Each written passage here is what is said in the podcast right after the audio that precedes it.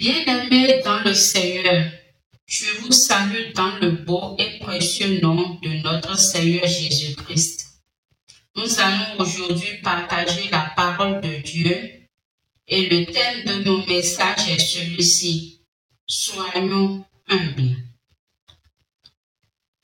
Bien-aimé, Dieu est amour et il l'a manifesté en la personne de l'homme, d'abord en le créant à son image et il a créé tout avant l'homme afin que l'homme ne manque de rien sur terre, mais au contraire qu'il l'assujettisse et domine tout ce qu'elle contient.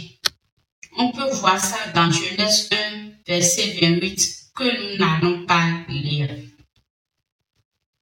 Dans ce cadre, Dieu nous transmet une autorité qui nous permet de commander, de dominer et d'accomplir cette mission.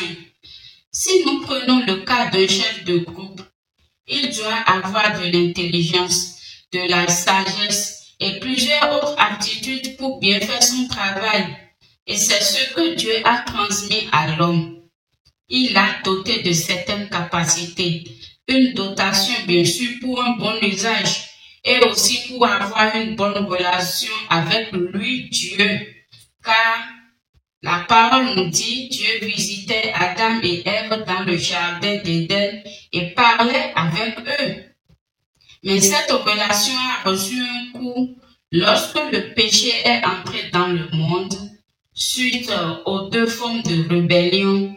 D'abord celle des anges dans le ciel, ensuite celle des hommes sur terre, sur l'initiative de Satan. Donc le cœur de l'homme a été corrompu et la désobéissance s'est installée et nous subissons encore jusqu'aujourd'hui les conséquences. Mais grâce soit rendue à Jésus-Christ qui nous a réconciliés avec Dieu et dont le salvatrice sera complète en nous lorsqu'il sera revenu nous chercher. Il est important que nous sachions que le vecteur du péché, c'est l'orgueil. Et si nous avons pour thème Soyons humbles, nous ne pouvons pas non plus parler de l'humilité si nous ne connaissons pas ce que c'est que l'orgueil.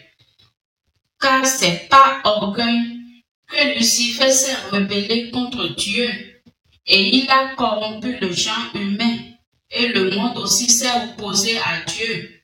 Lucifer voulait être comme Dieu et c'est ce qu'il a aussi proposé à Ève dans sa tromperie. Dans 1 Corinthiens 1, verset 27 à 29, il est écrit,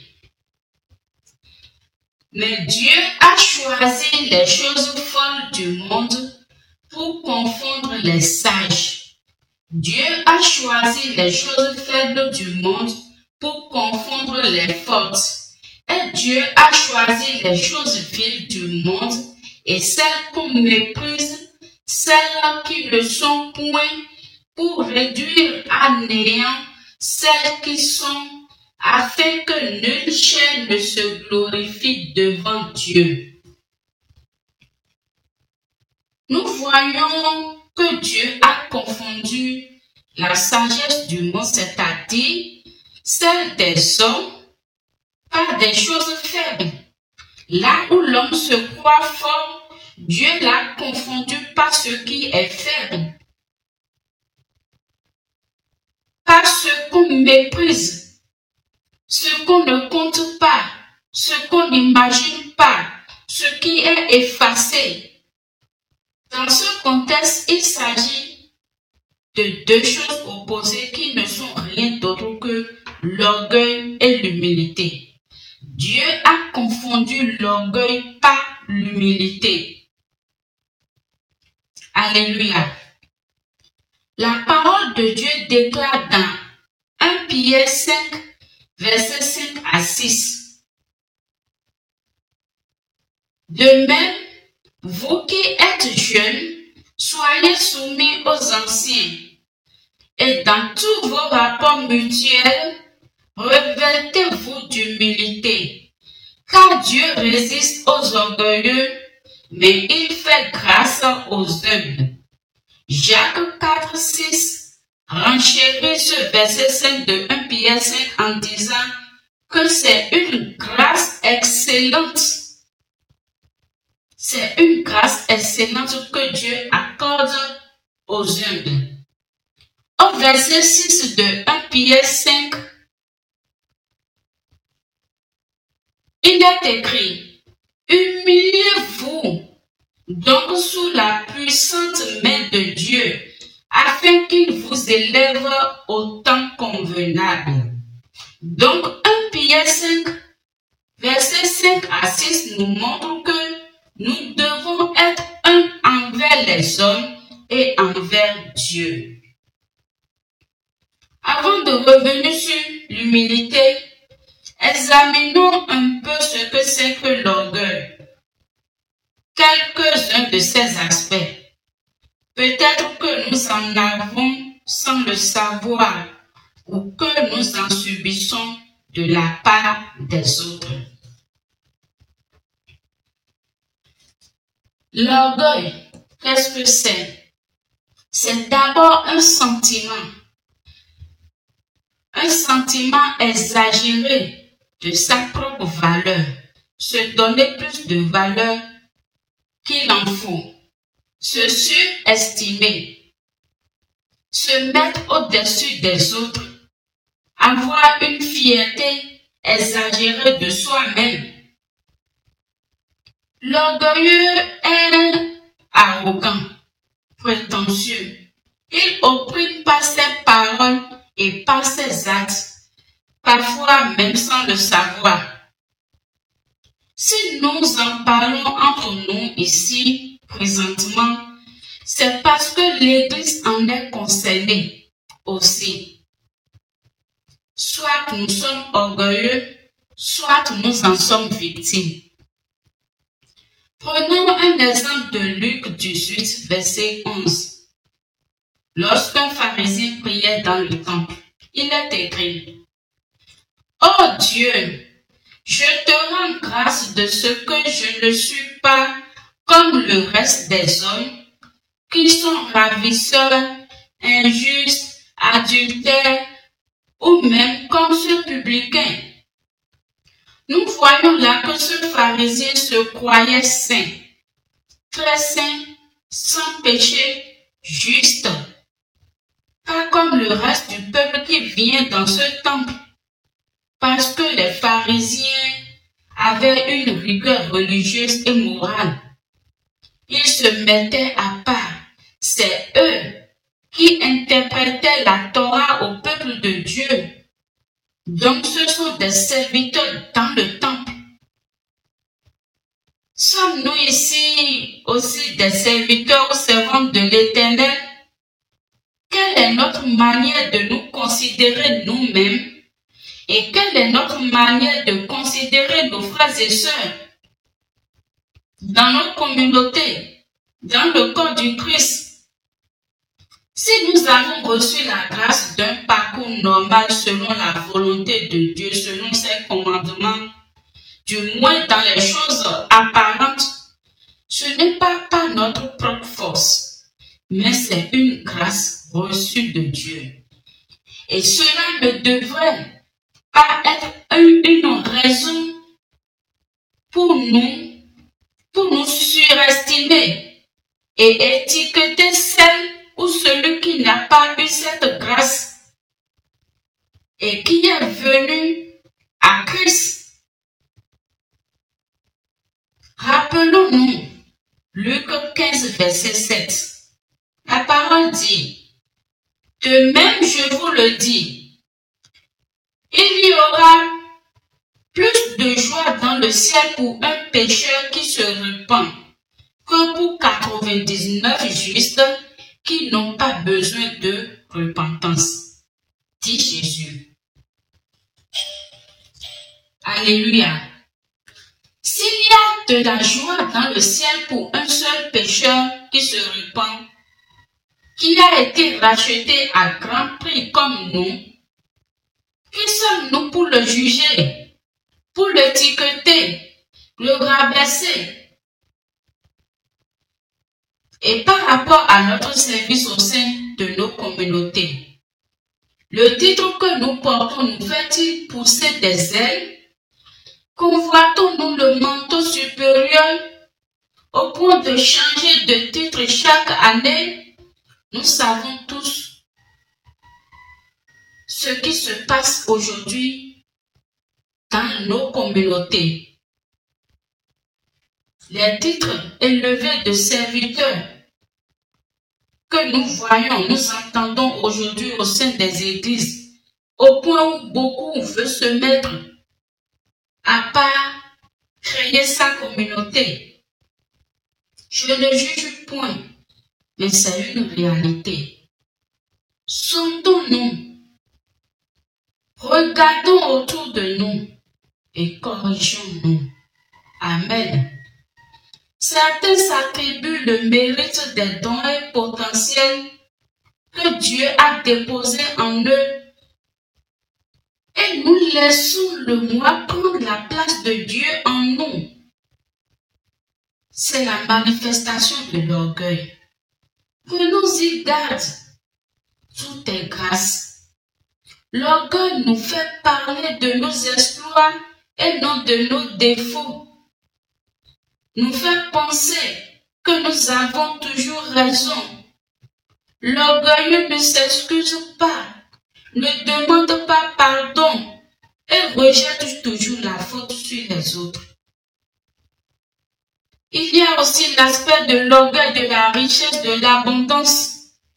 1 Timothée 6, 17 nous dit, aux riches de ce monde, ordonne de ne pas être orgueilleux et de ne pas mettre leur espérance dans des richesses incertaines, mais dans le Dieu vivant qui nous donne tout avec abondance pour que nous en jouissions.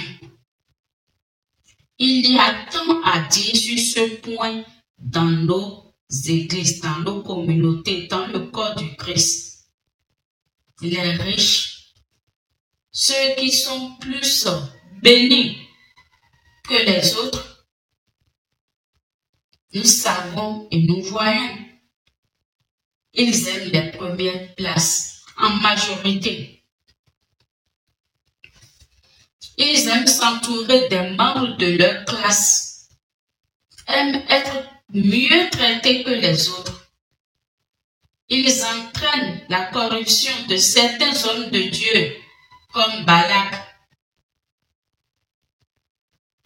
Ils mettent leur confiance en leur richesse, oubliant que c'est Dieu qui pourvoit, qui donne avec abondance, pour que nous en jouissions, non seulement nous seuls, mais aussi d'autres personnes qui seront dans le besoin à un temps donné et à qui nous pouvons apporter du soutien, chacun selon sa dimension richesse. Donc faisons attention à l'orgueil lorsque Dieu nous bénit plus que d'autres personnes. Rejetons l'orgueil, car la parole déclare, Dieu résiste aux orgueilleux. Il les confond il les a en horreur. Mais il choisit les choses basses et méprisées du monde. Les choses que le monde ne reconnaît pas. Les faibles, les effacer pour confondre. Réduire à néant les choses supérieures. L'orgueil précède la chute mais l'humilité, la gloire. C'est pourquoi aspirons à l'humilité. Usons d'humilité envers tous et envers Dieu. Amen. Voyons à présent comment la Bible définit l'humilité. D'abord envers Dieu. Lisons Galates 2, verset 20. Il est écrit, J'ai été crucifié avec Christ. Et si je vis, ce n'est plus moi qui vis, c'est Christ qui vit en moi. Si je vis maintenant dans la chair, je vis dans la foi au Fils de Dieu qui m'a aimé et qui s'est livré lui-même pour moi. Alléluia. Merci Seigneur Jésus. Cela nous montre que nous ne nous appartenons pas, mais nous appartenons à Christ qui nous a rachetés par sa vie. Si nous vivons, nous vivons pour lui. Il a aussi dit, hors de moi, vous ne pouvez rien. Dans la parabole du cep et des sarments. L'humilité, c'est renoncer à nous-mêmes et que Christ grandisse en nous, avoir sa crainte et faire de lui notre repère, notre soutien, notre tout. Que le Saint-Esprit nous y aide qui nous donne cet esprit de soumission à Dieu, un cœur humble. Dans le livre de Michel chapitre 6 verset 8, il est écrit, On t'a fait connaître, ô homme, ce qui est bien.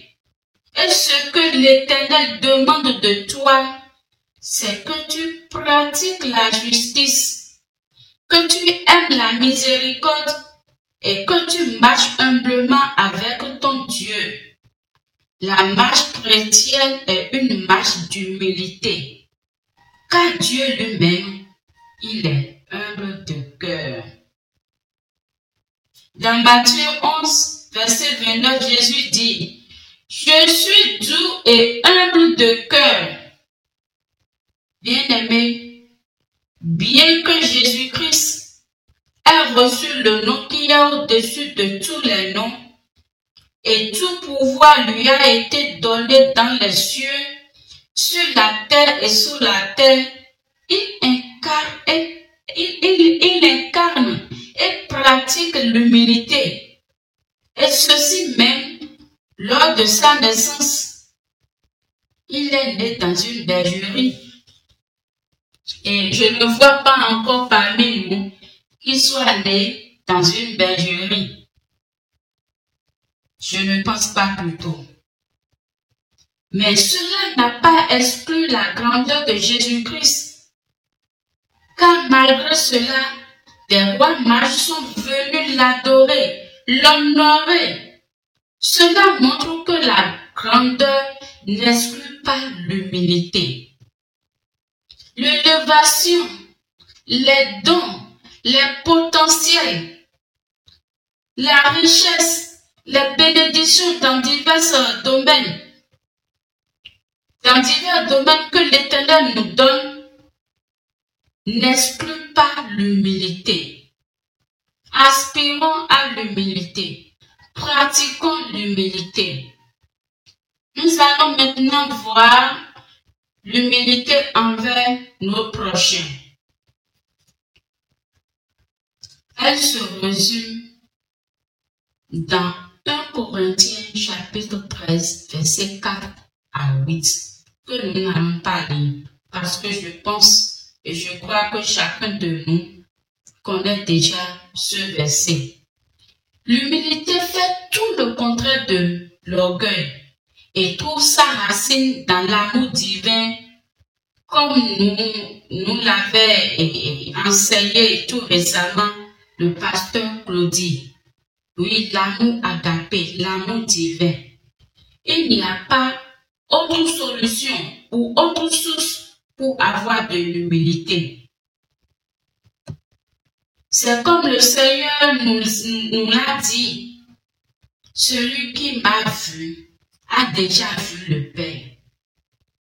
Donc, celui qui a vu l'amour divin, celui qui a l'amour divin en lui a aussi l'humilité.